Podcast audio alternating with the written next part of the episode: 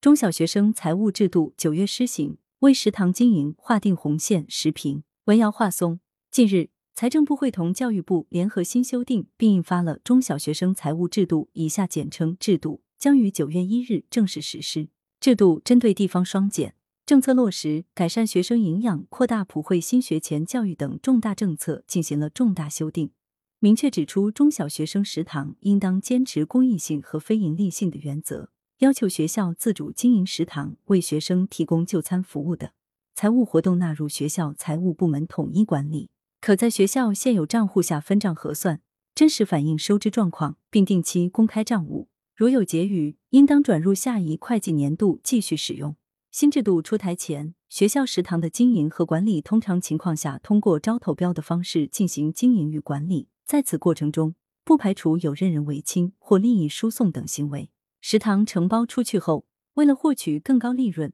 部分承包人难免昧着良心低价进货，甚至把劣质、过期和不干净的食品提供给学生食用，导致近年来学校食品安全问题时有所闻。今年四月，云南瑞丽第一民族中学擅自加工冷荤凉菜，导致多名学生出现呕吐、腹泻等不同症状。八月，四川教育厅通告平昌、通江县两县以走过场的招投标形式。掩盖私相授受、特许经营、权限学校食堂食材配送的事实，在此番操作之下，学校食堂往往变成了独门生意，个别学校与承包人置学生的健康和安全成长于不顾，学生成了利益争夺下的受害者。显然，财政部会同教育部新修订的制度是有很强的现实针对性的。制度对食堂的经营与管理提出一系列的规范举措，例如进行专款专用。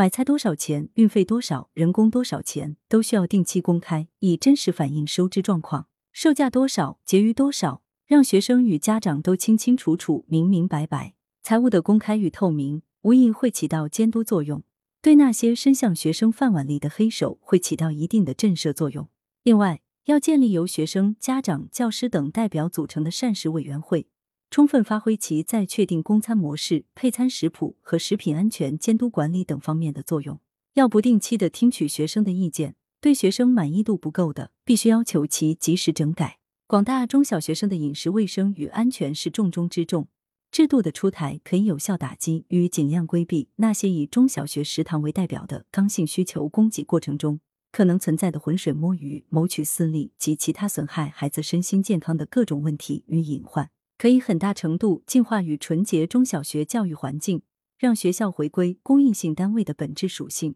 尽量少沾染一些盈利性色彩。当然，制度的实施必然意味着从今往后，所有中小学的食堂都不能盈利。对于旨在改善学校整体经营状况、适当增加教师福利与待遇为目的的正常诉求，